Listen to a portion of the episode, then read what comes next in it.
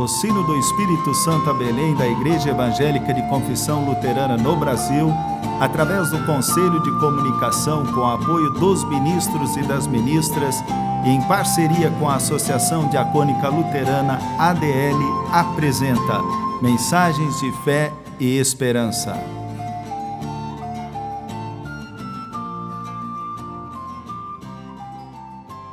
Irmãs e irmãos, a mensagem de hoje nos vem da parte do pastor Enio Fux, da paróquia de Pancas, Espírito Santo.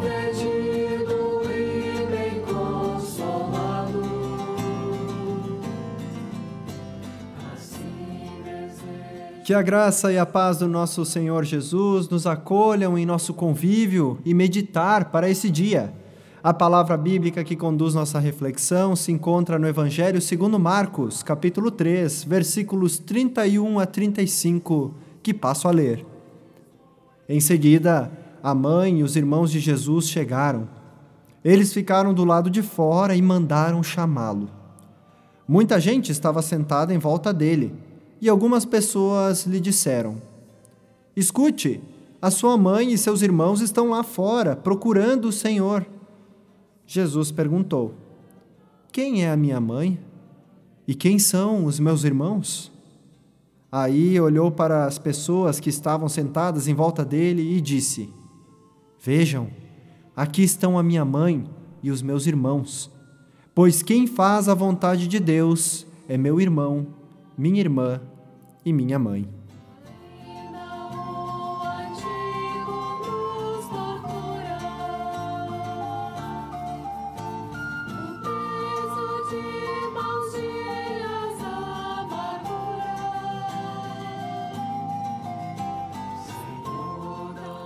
Caros ouvintes, Jesus também precisou se posicionar, tomar posição, firmar o pé, dar direção à sua vida. Jesus também tinha família na qual cresceu, foi educado, experimentou convívio amoroso de mãe, pai e irmãos. Nos laços familiares, a família desejava proteger Jesus, ainda mais um Jesus que falava, e falava sobre todas as coisas. Ele falava sobre os profetas, ele falava sobre Deus, ele falava sobre as mulheres, sobre os homens, falava sobre as crianças, falava sobre economia, política e desigualdade social entre as pessoas, falava sobre as pessoas doentes, falava também da esperteza do mundo, falava também da trapaça do mundo falava da esperteza dos governantes e falava dos falsos profetas.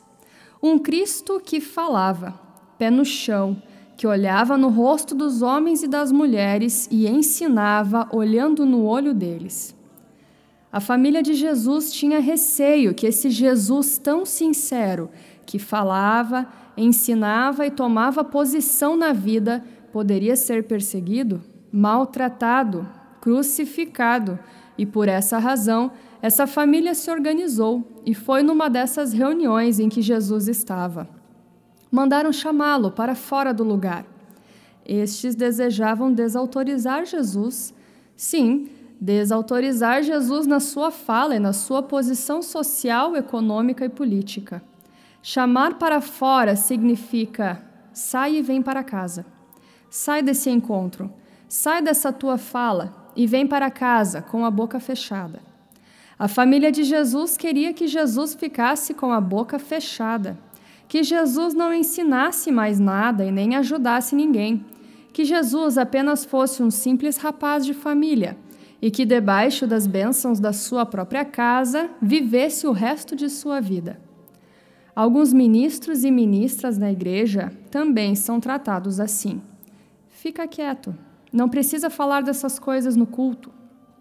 Por essa razão, Jesus se posiciona dizendo: Olha, a minha família não tem a ver apenas com os laços sanguíneos, ela tem a ver com o Evangelho.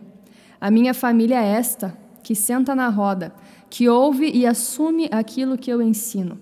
Essa gente que assim escolhe, diz Jesus, é a minha família, família de irmãos e irmãs. Na afirmação de Jesus, a igreja é a sua família.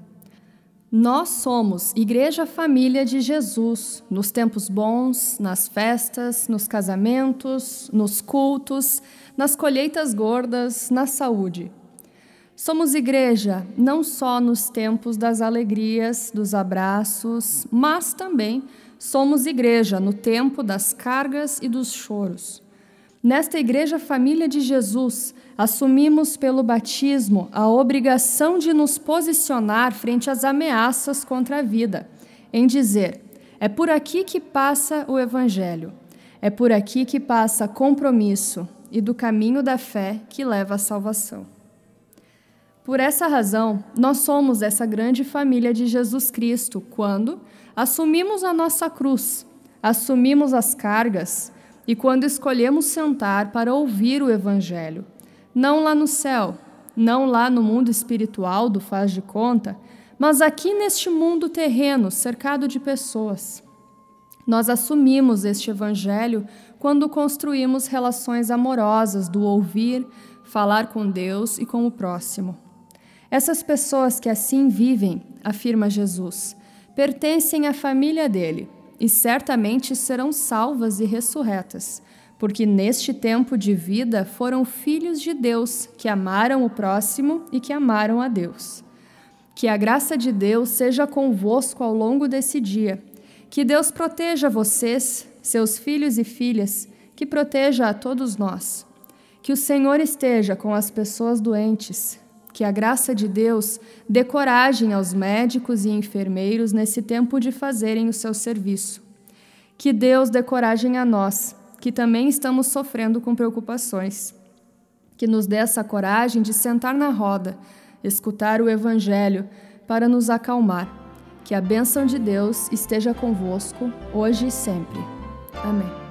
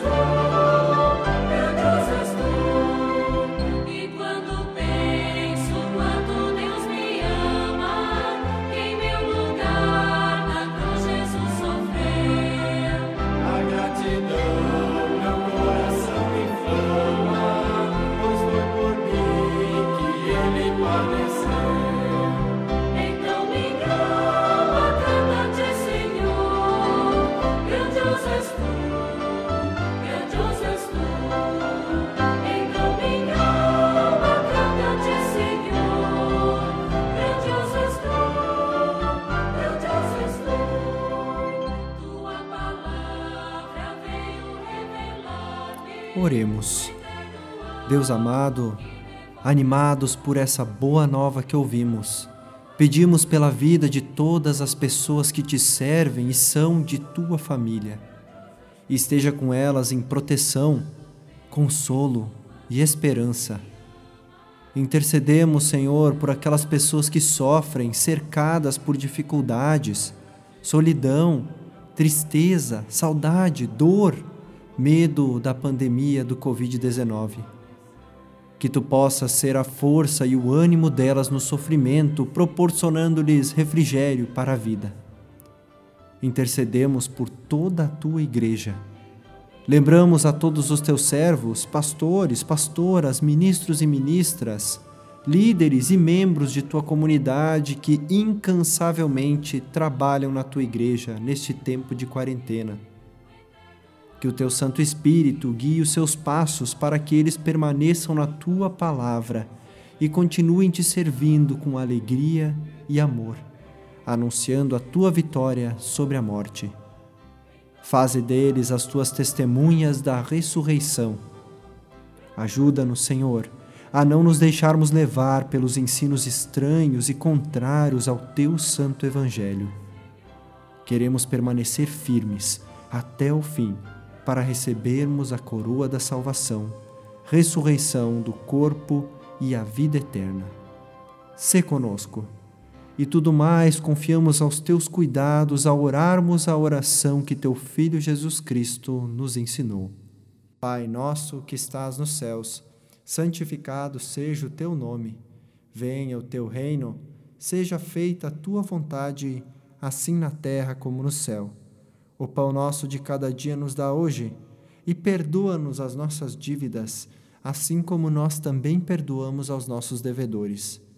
E não nos deixes cair em tentação, mas livra-nos do mal, pois teu é o reino, o poder e a glória para sempre. Amém. Irmãs e irmãos, recebam a bênção de Deus. O Senhor te abençoe e te guarde. O Senhor faça resplandecer o seu rosto sobre ti e tenha misericórdia de ti. O Senhor levante sobre ti o seu rosto e te dê a paz. Amém. O sino do Espírito Santo a Belém apresentou mensagens de fé e esperança.